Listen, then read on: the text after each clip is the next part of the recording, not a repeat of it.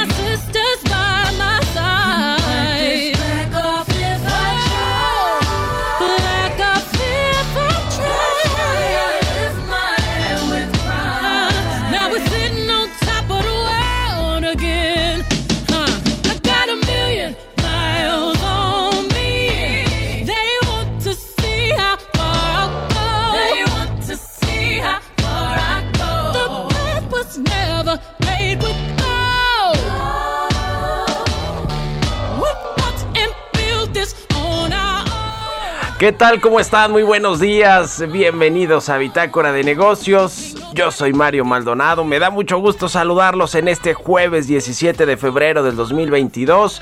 Son las 6 de la mañana con 6 minutos y estamos transmitiendo en vivo como todos los días tempranito aquí en la cabina de El Heraldo Radio. Un saludo a todos los que nos escuchan desde las 6 de la mañana, a quienes madrugan con nosotros, despiertan muy temprano para entrarle a la información y, escuchar un poquito de música también, como es el caso de esta canción que se llama Be Alive, es de Beyoncé. Estamos escuchando esta semana canciones de las películas nominadas al Oscar 2022. Se dieron a conocer la semana pasada y la ceremonia se va a realizar el 27 de marzo. Esta canción de Beyoncé Be Alive es de una película protagonizada por Will Smith. El método Williams se llama. El título original es King Richard.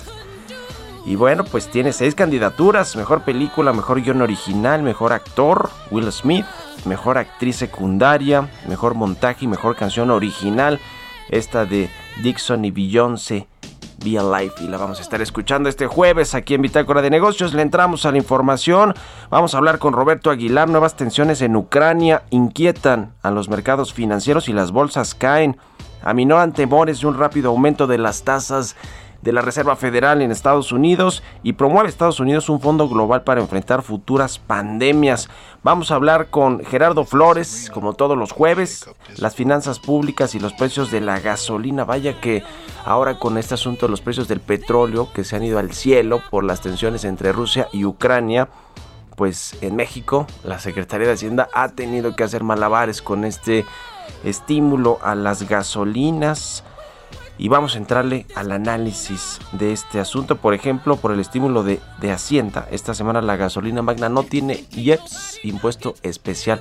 Vamos a analizar el tema con Gerardo Flores. Vamos a hablar también con Alejandra Marcos, analista de Intercam, sobre este asunto de las calificadoras. El caso específico de Standard Poor's, que va a dejar de calificar el financiamiento estructurado en México. Vamos a, a empezar por qué es su financiamiento estructurado que tiene que ver ahí con los derivados y, etcétera. Y vamos a hablar de eso y del rol de las calificadoras en México. ¿eh? También vale la pena en México y en el mundo, pero sobre todo lo que nos atañe aquí es a México, a las empresas y a los gobiernos estatales, locales y por supuesto al federal.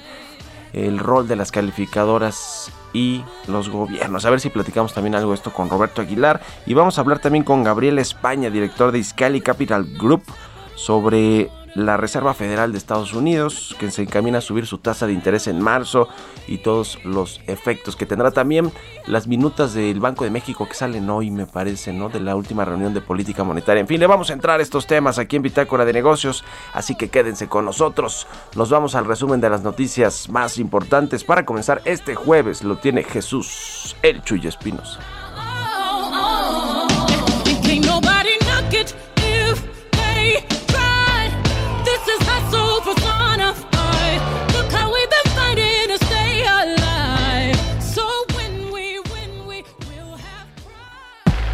El resumen. El Instituto Nacional de Transparencia, Acceso a la Información y Protección de Datos Personales rechazó la solicitud del presidente Andrés Manuel López Obrador para investigar los bienes y el origen de la riqueza que posee el periodista Carlos Loret de Mola, socios y familiares. Es la consejera presidente del INAI, Blanca Lilia Ibarra. Se le informa que el no cuenta con facultades constitucionales ni legales para realizar investigaciones como la solicitada, lo que incluye, en el caso, requerir información a distintas entidades públicas como son el Servicio de Administración Tributaria, la Unidad de Inteligencia Financiera y registros públicos de la propiedad, entre otros. Analistas de la calificadora Fitch explicaron que la posición fiscal de México no se ha beneficiado por la recuperación del precio del petróleo porque los recursos extraordinarios que se han generado se están utilizando principalmente para apoyar a petróleos mexicanos. Luego de que senadores de Morena demandaran a la COFESE por traición de la patria, la Comisión Federal de Competencia Económica aclaró que no cuenta con la atribución para las concesiones en materia de exploración y extracción de litio, ya que es la Secretaría de Economía quien se encarga de esto. A través de un aviso este miércoles, Caminos y Puentes Federales canceló el incremento en tarifas que entró en vigor en sus casetas de cobro. La entidad había dicho que este incremento se justifica al considerar la actualización de comparar los índices inflacionarios de diciembre de 2020 y 2021. Por su parte, Roxana Muñoz, analista del sector de infraestructura de Moody's Investor Service, señaló que la suspensión del ajuste tarifario es un factor crediticio negativo para las concesiones carreteras federales en México y que esto impactará negativamente en la recuperación de los ingresos, mientras que la deuda indexada a inflación continuará incrementando, creando un desequilibrio económico para las concesionarias. Bitácora de negocios en El Heraldo Radio. El editorial.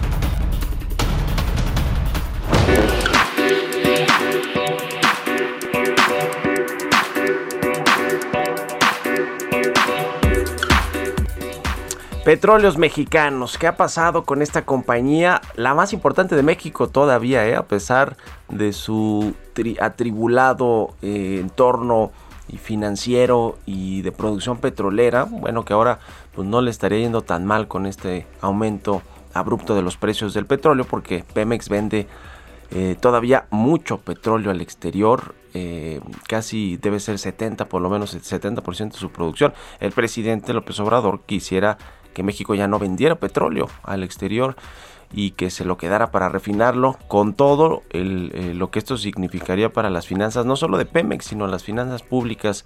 Sigue eh, siendo la venta del petróleo, pues uno de los principales, ya no como los llegó a ser hace unos años, pero sí para financiar el presupuesto, el gasto público.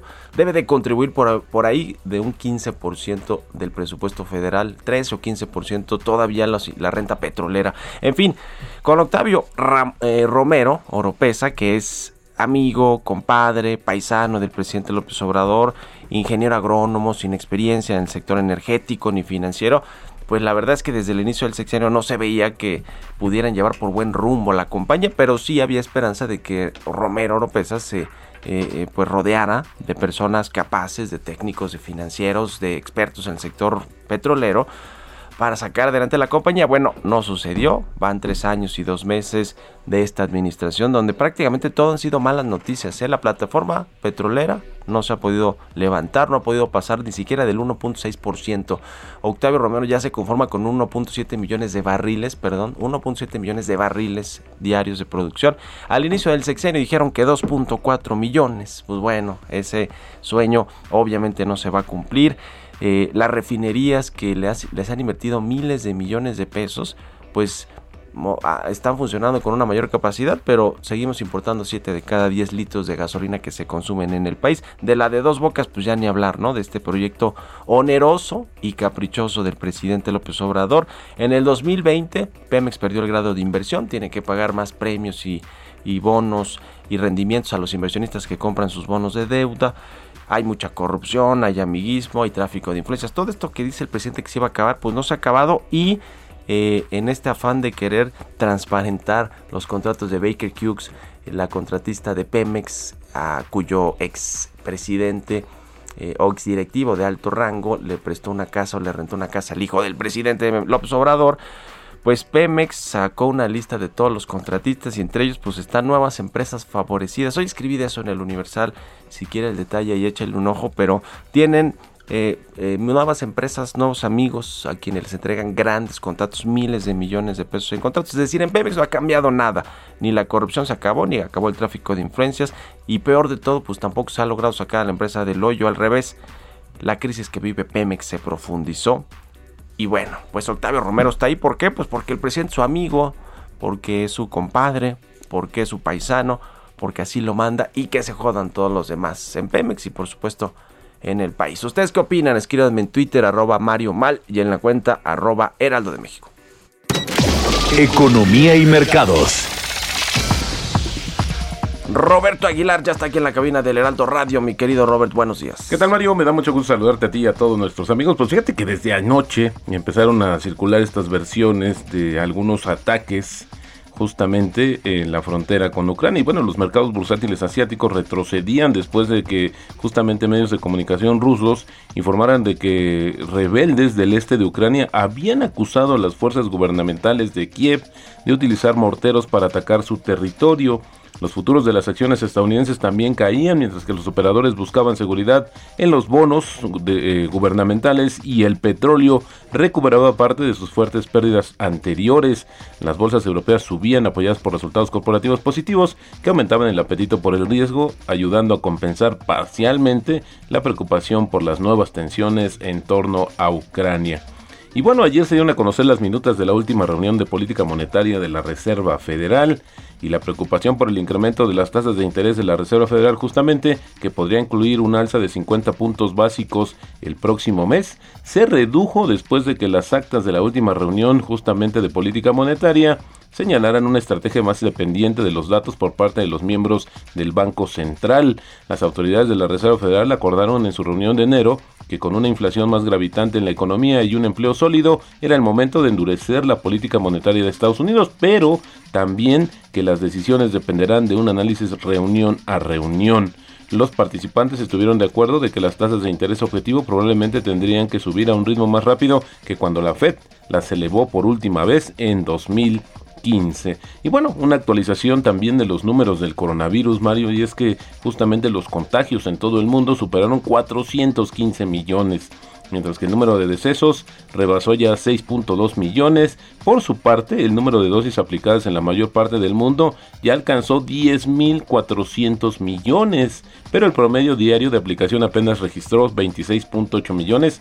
Este es un nivel similar al reportado en mayo del año pasado se había Omicron había acelerado los procesos de vacunación, pero bueno, ahora ya se estabilizaron y ya hay más países que están pues relajando sus eh, restricciones como el caso de Japón, que ha sido bastante cuestionado, se anunció justamente hoy.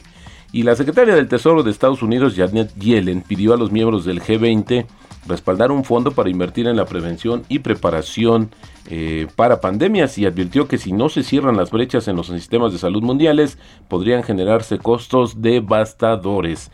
Yellen le dijo a los ministros de Finanzas y jefes de bancos centrales de las 20 principales economías del mundo que el nuevo fondo de intermediario financiero que se va a alojar en el Banco Mundial ayudaría a canalizar las inversiones estimadas en 75 mil millones de dólares necesarias, dice, para reducir las vulnerabilidades globales a futuras pandemias. Y en este sentido, Fíjate que el director ejecutivo de Moderna anticipó que un refuerzo específico para Omicron podría estar listo en agosto pero que la empresa aún está reuniendo datos clínicos para determinar si esa vacuna ofrecería una mejor protección en una nueva dosis de la vacuna ya existente. El mes pasado, Moderna, este laboratorio, inició los ensayos clínicos de una dosis de refuerzo diseñada específicamente para combatir Omicron, pero los resultados iniciales de los estudios muestran que la inyección específica contra esta variante podría no ofrecer una protección superior a la de una nueva dosis de la vacuna existente. Y bueno, ayer Ayer se, dio, se llevó a cabo la reunión con analistas de Alfa, este conglomerado mexicano, y bueno, pues seguimos esperando noticias sobre el tema de Axtel, la venta que se, primero se iba a hacer de manera conjunta, después separada. Pues los ejecutivos han dicho que no reciben todavía una oferta adecuada por su filial de telecomunicaciones. Lo interesante, Mario, es que justamente la empresa ve que podría revaluarse con todo el tema de la infraestructura necesaria para el lanzamiento de la red 5G en el país, a ver si la paciencia le paga justamente bien a los accionistas de Alfa. Y el tipo de cambio, Mario, fíjate que pareciera estar alejado de todo este tema de la eh, volatilidad global. Está cotizando en estos momentos en 2025. Ayer marcó un máximo de 20.33, una apreciación mensual ya de 1.8% y en el año ya llevamos una apreciación de 1.1%. Varios comentan que justamente esta fortaleza del tipo de cambio tiene que ver con las tasas, el nivel de tasas y también con la tendencia de incrementarlas, de que el Banco de México las siga incrementando. Entonces esto ha ayudado también al tipo de cambio. Y la frase del día de hoy, vende una acción porque los fundamentales se hayan deteriorado, no porque el cielo se esté cayendo. Esto lo dijo en su momento Peter Lynch. Buenísimo, mi querido Robert. Muchas gracias y nos vemos al ratito en la televisión. Al contrario, Mario, muy buenos días. Roberto Aguilar, síganlo en Twitter, Roberto AH6 con 20 minutos. Vamos a otra cosa. Políticas públicas y macroeconómicas. Vamos a platicar con Gerardo Flores, como todos los jueves. Él es economista especializado en temas de análisis de políticas públicas. Mi querido Gerardo, buen día, ¿cómo te va? Muy bien, Mario, muchas gracias. Muy buenos días para ti, todos los que nos escuchan. Los precios de la gasolina, que para empezar, la gasolina, hay que decirlo, es un tema que se maneja muchas veces de forma política, ¿no? Por eso este asunto de los gasolinazos, de eh, los estímulos a la gasolina, los subsidios, eh, cómo juega el gobierno, la Secretaría de Hacienda con el IEPS. Y, ahora estamos en una coyuntura, pues, complicada para el gobierno por los altos precios de la, del petróleo que, pues, eh, hacen que los precios de la gasolina sean muy altos. ¿Cómo ves todo este asunto? Pues sí, mira, eh, como bien dices, eh, esta intencionalidad política luego de, de, los gobiernos, de digamos que le, que le asocian o que o que ponen más bien en la definición de los precios de la gasolina, pues de repente, pues hay gobiernos a los que les ha ayudado, pero hay gobiernos a los que de repente les puede complicar el panorama, ¿no? Y, me parece que el caso eh, empieza a perfilarse en, eh, cuando hablamos de la administración del presidente López Obrador, porque pues él ha sido eh, un eh, promotor o un férreo defensor, digamos, de mantener los precios de la gasolina eh, en niveles este, contenidos, digamos, que no necesariamente reflejan los precios del mercado. y en ese sentido, pues hay que señalar básicamente que, por ejemplo, en Estados Unidos hoy en día los precios de la gasolina están o digamos eh, tienen un incremento respecto al mismo eh, mes del año anterior de casi 35%. Eh, y en México los pues los, los incrementos en el mismo lapso son como del 8%. Eh, Eso pues ¿cómo se ha logrado? Pues se ha logrado básicamente con, eh, con el manejo de las finanzas públicas, que es la Secretaría de Hacienda que juega con la, eh, digamos, el monto del IEPS que realmente pagamos los mexicanos y eso lo hace a través de un estímulo fiscal. El viernes de la semana pasada, por primera vez en, en, en el tiempo que se ha usado este estímulo fiscal, eh, Hacienda anunció que iban a, a otorgar un estímulo del 100%, es decir, que los consumidores de gasolina no íbamos a pagar el IEPS en esta semana. Sí. Y, y bueno, no sé qué vaya a ocurrir mañana porque los precios de la gasolina siguen elevados, pintan para seguir elevados. eh, y bueno, pues eh, nada más con lo que ocurrió la semana pasada y lo que ocurrió la semana antepasada con el manejo político del IEPS, de la gasolina, nos hacen pensar que este mes el- los ingresos tributarios del gobierno federal por concepto del IEPS a las gasolinas va a rondar los 7 mil millones de pesos, muy por debajo de los 20 mil millones que obtuvo en el mes de febrero de 2021, por ejemplo, ¿no? De seguir así la cosa, pues obviamente se convierte en una preocupación para el secretario de Hacienda, para, pues, para los funcionarios hacendarios, porque se trata de una medida, sí, populista, que impide que los precios reflejen su verdadero eh, nivel, digamos, eh, y que pues, requieren para ello el uso de recursos públicos, en este caso de sacrificios fiscales del gobierno, es decir, impuestos que no recauda, ¿no? Entonces, pues eh, eh, tarde o temprano, si esto sigue, pues se le va a terminar eh, complicando también al presidente y yo lo decía en un artículo esta semana, creo que es parte de lo que también lo tiene muy nervioso, ¿no? Porque de por sí la economía no está dando signos de, de, de crecimiento como él esperaba y encima de esto pues ahora hay presiones sobre las finanzas públicas me parece que pues le complica el panorama más de lo que él preveía no Y si le quitaran el estímulo o el subsidio, pues viene el gasolinazo, ¿no? Ahora sí, y eso pues, Así para la consulta de revocación y las elecciones Así es. en estados, olvídate, ¿no? Sí sí sí creo que están metidos en una, en una situación complicada porque no pueden pensar en en deshacer lo que han hecho hasta ahora, ¿no? Sí. Si no, se les va a convertir en un escenario demasiado complicado. Pues ya veremos. Y lo seguimos que- analizando, mi querido Gerardo. Gracias, buen día, un abrazo. Un abrazo, Mario. Vámonos a la pausa. Continuamos en un momento con la información más relevante del mundo financiero en Bitácora de Negocios con Mario Maldonado. Regresamos. Estamos de vuelta en Bitácora de Negocios con Mario Maldonado. Venus and Serena gonna shake up this world.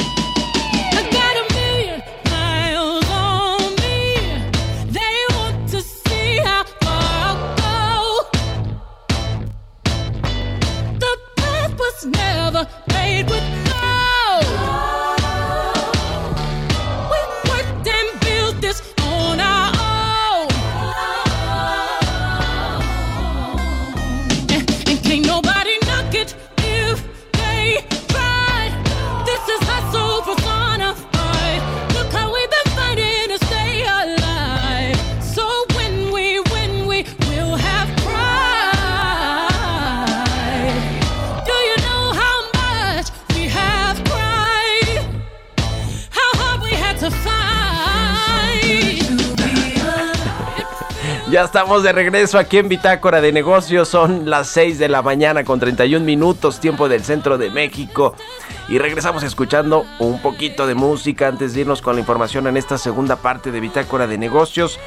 Escuchamos canciones esta semana, canciones de las eh, del soundtrack de las películas nominadas al Oscar que se va a realizar eh, esta ceremonia el próximo 27 de marzo, la entrega de los premios Oscar, los premios de la Academia. Esta canción es de Beyoncé, se llama Be Alive. Es de el soundtrack de la película El Método Williams o King Richard, como se llama originalmente esta película que protagoniza Will Smith. Seis candidaturas a mejor película, mejor guion original, mejor actor, mejor actriz, mejor montaje y mejor canción original, incluida esta canción de Dixon y de Beyoncé Be Alive. Y con esto nos vamos al segundo resumen de noticias con Jesús Espinosa.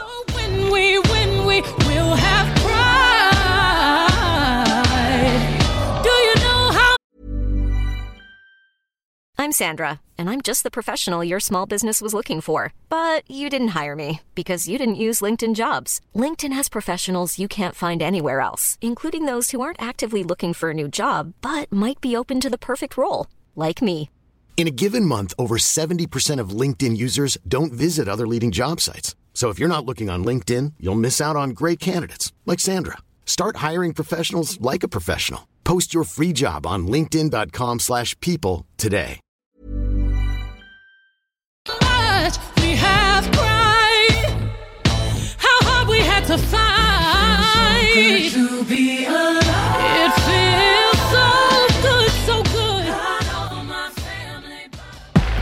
El resumen.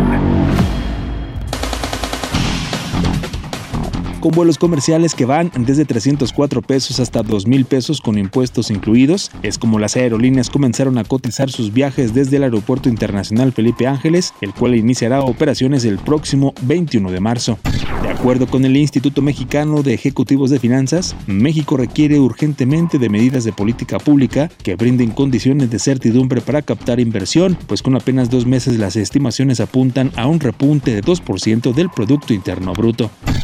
Luego de que obtuvo el apoyo mayoritario de los trabajadores de la planta de General Motors en Silao, Guanajuato, en la consulta realizada los pasados días 1 y 2 de febrero, el Sindicato Independiente Nacional de Trabajadores y Trabajadoras de la Industria Automotriz recibió la constancia de representatividad por parte del Centro Federal de Conciliación y Registro Laboral.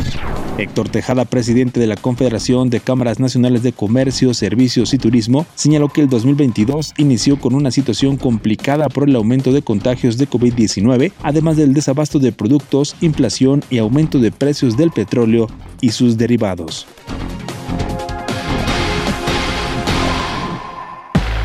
Entrevista.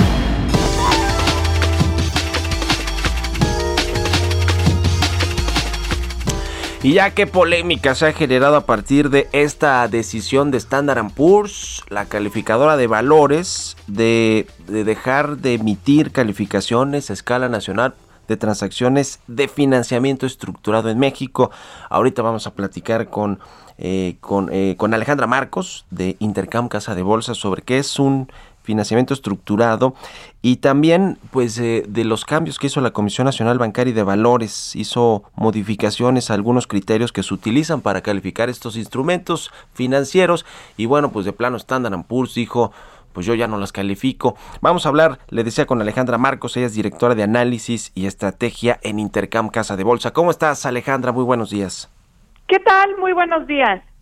A ver, platíganos primero para la audiencia ¿Cuáles son estos instrumentos eh, de financiamiento de estructurado? Cuéntanos, por favor. Mira, sí, con muchísimo gusto. Em, vamos a empezar a hablar un poco de las instituciones o cualquier agencia que realice actividades de financiamiento puede hacer un paquete de estos créditos que ya fueron colocados en el mercado eh, para conseguir más liquidez. Este paquete generalmente se conoce como bursatilizaciones de cartera y generalmente es vendido eh, a otros intermediarios, por ejemplo, eh, generalmente eh, son instituciones como las AFORES, inversionistas institucionales calificados, etcétera, etcétera. Pero a final de cuentas, el chiste es entender que este financiamiento estructurado, que otra vez repito, generalmente se conoce como bursatilizaciones de cartera, es un empaquetamiento de estos créditos y que generalmente lo que se busca es conseguir mayor liquidez. Eh, entonces, pues a final de cuentas, tú bien lo decías, la Comisión Nacional Bancaria de Valores hizo cambios en su normatividad y ahora S&P, la agencia de calificaciones, emitió un comunicado y dijo, desafortunadamente no puedo cumplir con esa normatividad y dejaré de calificar eh, estos financiamientos estructurados en México. ¿Qué va a pasar? Que, eh, digamos, ¿cuál es el efecto que tiene para la, los valores que emite el gobierno de, que no tenga una calificadora como Standard Poor's revisando eh, y haciendo análisis de los de los valores para los inversionistas? ¿Qué, qué digamos va a suceder a partir de esta decisión? Sí, mira, sin duda una noticia, en mi opinión, desafortunada, porque eh, para empezar, la agencia de de la agencia calificadora, lo que le da es una certeza a este financiamiento estructurado, de tal manera que se pueda operar en el mercado. Es decir, homogénea los criterios sobre la evaluación y la calidad crediticia del producto o de este financiamiento estructurado. Entonces, al no haber una calificación, eh, pues se pierde de una otra manera la certeza de este producto. Pero además, déjame comentarte que generalmente las eh, las afores que acaban comprando estos productos o estos financiamientos estructurados tienen por normatividad que tener la calificación de al menos dos agencias calificadoras. Si eh, S&P no los va a calificar y solamente se queda uno, pues muy probablemente se pierda la liquidez y se pierda la posibilidad de eh, poder intercambiar estos productos en el mercado. A final de cuentas, eh, la noticia yo creo que va más allá porque si es capaz de cambiar estas reglas del juego en donde está diciendo tienes que verificar y tienes que cerciorarte de las garantías de los créditos, en donde S&P lo que ha dicho es no puedo porque no soy auditor y no cumplo con esas funciones. De hecho, las funciones de administración y auditoría de eh, las carteras justamente las realizan agentes independientes a eh, a las calificadoras. Entonces no descartamos la posibilidad que al retiro de las calificaciones por parte de S&P se sumen alguna otra calificadora, pues aniquilando por completo este mercado, ¿no? Y en donde, eh, por ejemplo, las SOFOMES y las SOFIPOS o cualquier agente que realice actividades de financiamiento ya no vaya a poder emitir estas bursatilizaciones de cartera como un medio de liquidez para poder seguir otorgando crédito hacia adelante. Sí, y justamente es lo que dice es ambiguo Standard Poor's, ¿no? Que le pide a la Comisión Bancaria que haga las auditorías de cartera y garantías de los créditos que se colocan y bueno, bueno ellos dicen pues no es una función que me toca a mí eh, eh, y por lo tanto pues yo me limito al análisis, a la opinión y a la evaluación, ¿no? De los de los eh, de los bonos o de, los activos, pues los valores que se colocan, pero no de hacer todo este tema de la de la auditoría. Eh, y como tú dices, pues esto se puede venir en cascada con otras agencias eh, calificadoras. Eh, sin duda. Ahora, el tema de los inversionistas institucionales entre los que se colocan parte de estos papeles están las afores, ¿no? Que, que pues se financian, que, que, financian más bien pues o invierten en, en, muchos de estos instrumentos. ¿Van a ser las principales afectadas? Yo creería que el principal afectado en sí es el mercado, ¿no? La, la eh, posibilidad de que en un futuro no vaya a tener esta liquidez, sin duda es muy importante. Pero claro, tienes toda la razón, a final de cuentas, las AFORES tienen un, régimen muy claro y conciso y, y, tiene que contar con al menos dos agencias calificadoras. Si no se logra eh, con la salida de Sampi tener alguna otra calificación, pues es un mercado que se va a quedar totalmente seco, va a carecer de liquidez por un lado y por el otro lado, pues las Afores ya no van a poder invertir en estos papeles, generando también un medio de financiamiento para los propios agentes colocadores de crédito. Eh, sí, sin duda a mí me parece que el tema de las Afores, al ser inversionistas institucionales que tienen que cumplir con la reglamentación vigente de los criterios de inversión, acaban siendo sin duda también uno de los principales afectados por la noticia de Standard Poor's.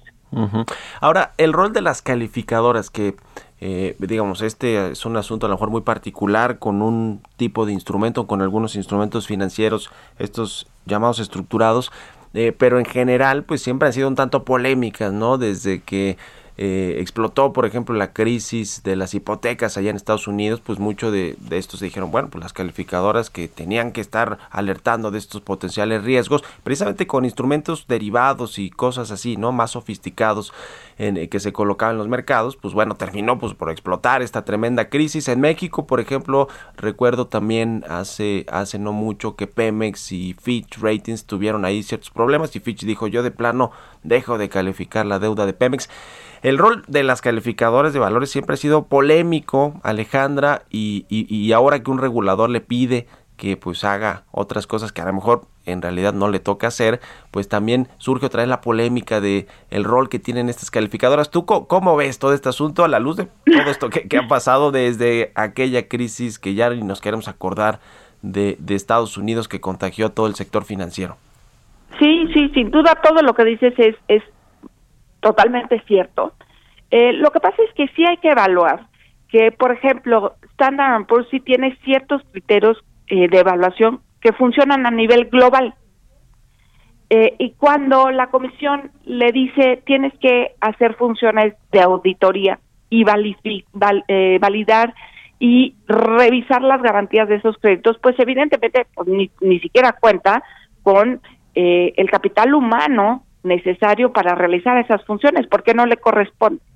Entonces, en esta ocasión en específico, el retiro de S&P, sin duda creo que sí obedece a que se tiene que ceñir a todo este marco con el que opera a nivel global. Eh, e, el tema de señalar los riesgos y eh, eh, de toda esta polémica que justo has comentado en años anteriores, creo que deriva mucho de que pues es, es como la maestra que nos pone la calificación y que a nadie, ¿no? Si estamos muy cerquita de la rayita, nos gusta que, que nos digan por ahí cómo van las calificaciones. Claro, a final de cuentas, eh, hace su mejor esfuerzo y yo creo que sin una agencia de calificadora eh, y sin una calificación que trate de homologar los criterios del papel que se esté emitiendo, pues haría muchísimo más difícil, sin duda, el intercambio de cualquier papel de crédito. Y sí me parece sumamente relevante que se sigan calificando los papeles en aras del buen funcionamiento del mercado. Ya. Pues sí, eh, lo cierto es que muchos inversionistas institucionales, que son estos grandes fondos de inversión, por supuesto las AFORES, los fondos de pensiones, pues requieren por casi que por ley o por política eh, de las calificaciones de las calificadoras, ¿no? O sea, si no hay un papel o un valor que van a adquirir eh, que tenga dos calificaciones de, de estas agencias, pues todo no invierte, ¿no? O sea, son, son sus políticas y se acabó, o sea, ahí no hay vuelta atrás. Sí, no, no, yo creo que no habría manera de, de modificar ¿no? el régimen de inversión y por lo tanto, si nada más cuento con una calificación, pues no puedo operar o no puedo comprar y vender el título y por lo tanto no puedo generar liquidez. Eh, y es donde se aniquila de una otra manera el mercado eh, de las bursatilizaciones de cartera que ha sido eh, pues bastante relevante, yo te diría, y, y que sí le da un medio de financiamiento importante a todas las instituciones financieras no bancarias. Pues te agradezco mucho, Alejandra Marcos, directora de análisis y estrategia en Intercamp Casa de Bolsa, que nos hayas tomado la llamada y muy buenos días. Muchas gracias y muy buenos días. Que estés muy bien, hasta luego. 6 con 44 minutos, vámonos con las historias empresariales. Historias empresariales. Pues resulta que la herramienta de dispositivos móviles WhatsApp, el WhatsApp que utilizamos todos los días o quizá muchos utilizan otras, pero bueno, es creo que la más conocida eh, de las aplicaciones de mensajería instantánea. Bueno, WhatsApp podría detectar si tienes COVID-19 utilizando tu voz y una herramienta de inteligencia artificial. ¿De qué se trata esto? Nos cuenta Giovanna Torres. De las aplicaciones más populares de mensajería instantánea es WhatsApp y en gran medida se debe a que periódicamente implementa nuevas funciones para darle más opciones a los usuarios al momento de utilizarla. Próximamente se implementará una tercera palomita que tendrá la tarea de avisar si alguien realiza una captura de pantalla de tu conversación a través de un mensaje en el cual te indicará qué persona en específico realizó dicha captura de imagen. Por otro lado, WhatsApp ha comenzado a utilizar una nueva función destinada al tema de la salud para detectar casos positivos de COVID-19. Gracias a una startup con base en Buenos Aires, Argentina, será esto posible a partir de audios de voz que se envíen por la aplicación. Esta compañía ha logrado desarrollar un sistema de inteligencia artificial que permite analizar la tos que emiten las personas para detectar si son portadoras o no. Después de semanas y meses de estudios, se obtuvo como resultado una herramienta de inteligencia artificial capaz de clasificar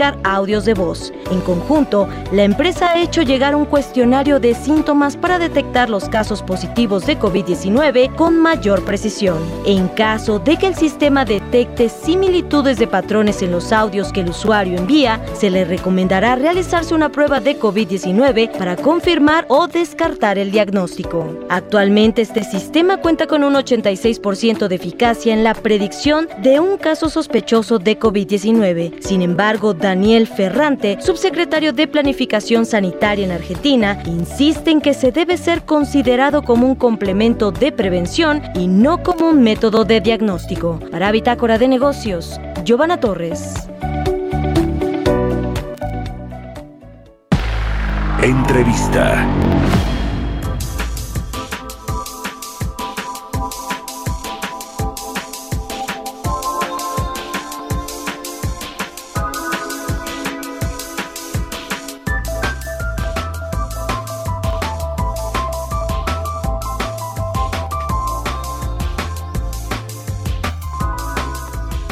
Y bueno, vamos a platicar, ya le decía al inicio del programa, con Gabriel España. Él es director de Iscali Capital Group y me da mucho gusto saludarte, querido Gabriel. ¿Cómo estás? Buenos días. ¿Cómo estás? No, bueno, pues muchas gracias a ti y a todo tu auditorio. Pues varios temas que platicar, eh, quizá los más importantes ahora tienen que ver con la política monetaria porque la Reserva Federal de los Estados Unidos se encamina a subir la tasa de interés en marzo. Eh, es algo que pues eh, ya no se puede aplazar más y comenzará así este periodo eh, expansivo de eh, restrictivo, perdóname, de la economía estadounidense a través de la política monetaria. ¿Cómo, cómo ves todo este asunto eh, de lo que va a pasar allá en Estados Unidos con la Reserva Federal y también el problema que tienen todavía altísimo de inflación? No, mira, bueno, es, todo esto es resultado de varios factores, tanto económicos como políticos. Eh, vemos vemos que la inflación está creciendo y que se espera que al cierre del año veamos una inflación, la inflación más alta en los últimos 40 años.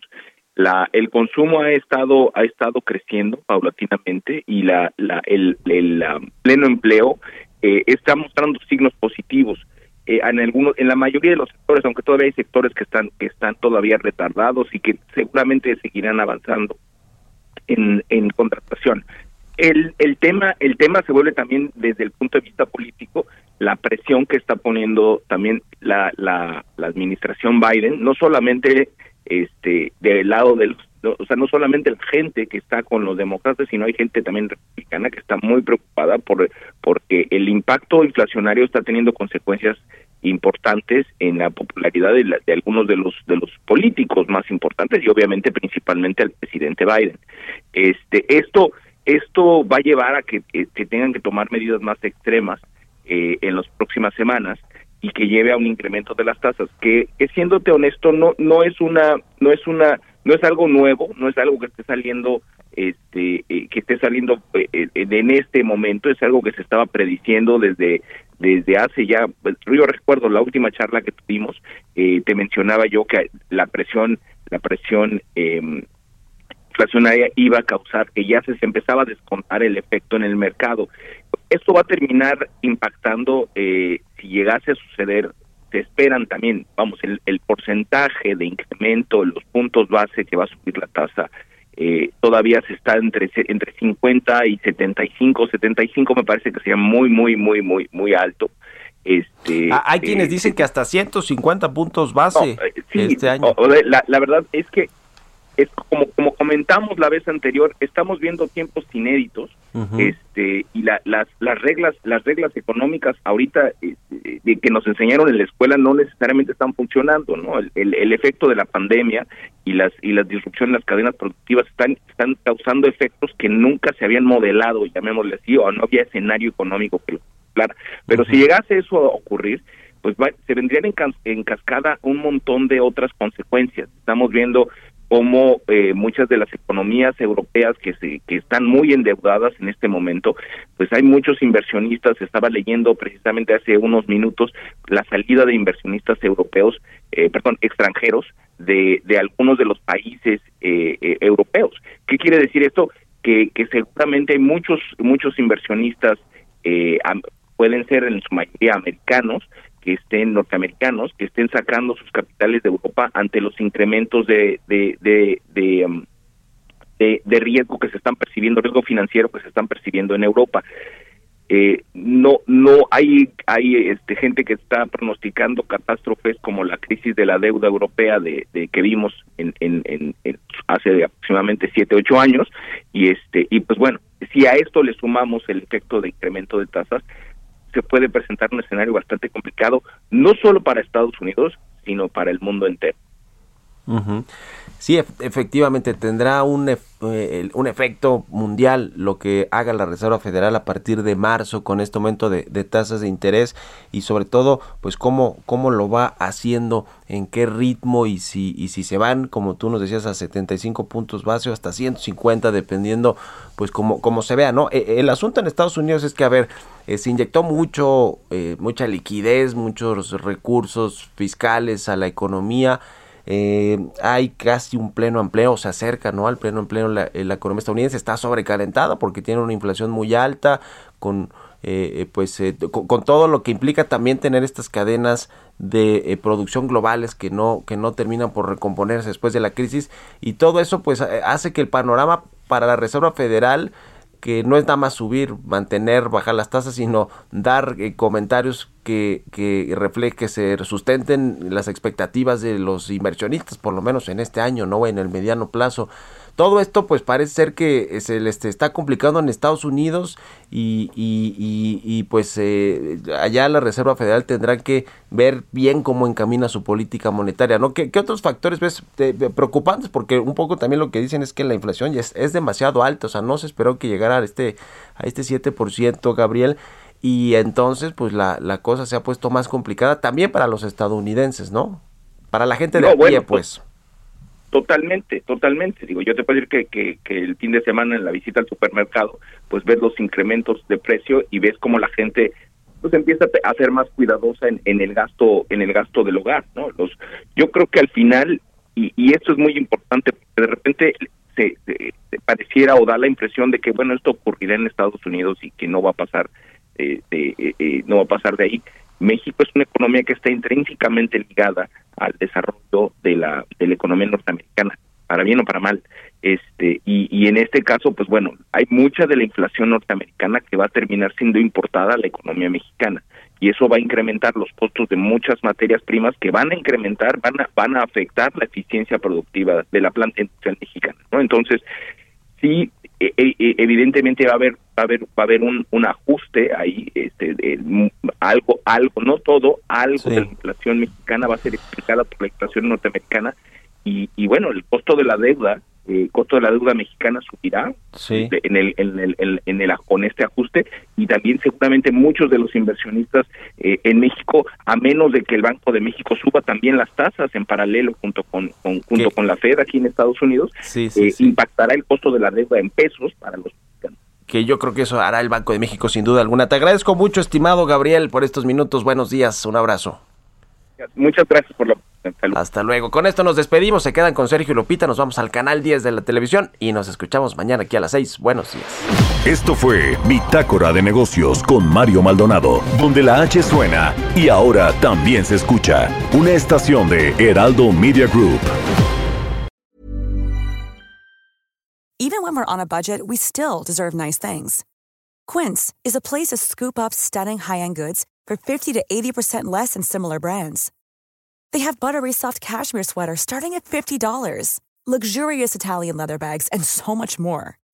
Plus, Quince only works with factories that use safe, ethical, and responsible manufacturing. Get the high-end goods you'll love without the high price tag with Quince. Go to quince.com/style for free shipping and 365-day returns.